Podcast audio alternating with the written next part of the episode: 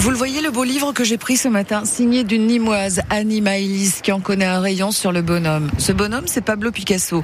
Son livre, c'est Picasso, la femme, le taureau. Annie, non, non, pas la femme, les femmes. Non, ça c'est une idée reçue et le livre je l'ai écrit pour déjouer quelques idées reçues Ah, j'adore. Picasso. C'est vrai qu'on tape à bras raccourcis, si je puis dire, sur Picasso avec des, des éléments vrais, des éléments faux, beaucoup, qui fait qu'il y a une désaffection et on s'éloigne du peintre, ce qui est quand même assez catastrophique de l'homme.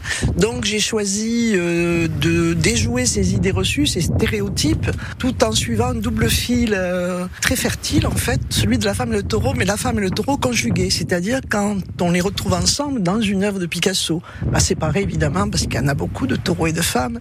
Et donc je me suis aperçu en réexaminant toute l'œuvre que ce fil conducteur, euh, ce double thème, femme et taureau conjugués dans un même espace pictural, en fait ouvrait beaucoup de perspectives. Alors pourquoi justement déjouer euh, les cris euh, des féministes d'aujourd'hui qui ne sont pas contentes et qui voudraient qu'on supprime presque Picasso de l'histoire de l'art? Écoutez, moi, ça fait 40 ans que je travaille sur Picasso. Je suis très amie avec la famille Picasso, avec Françoise Gillot, quand même, qui a partagé sa vie pendant 10 ans et qui en a eu deux enfants. Je crois le connaître un peu et surtout euh, connaître son œuvre. Quand on dit n'importe quoi et quand on écrit des contre-vérités, etc., c'est regrettable. Ça n'apporte rien et ça éloigne surtout les jeunes de l'œuvre de Picasso, qui apparaît comme un, un prédateur sexuel, etc.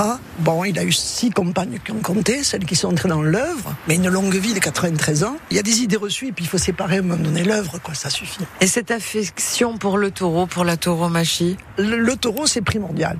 Euh, c'est du début, sa première œuvre.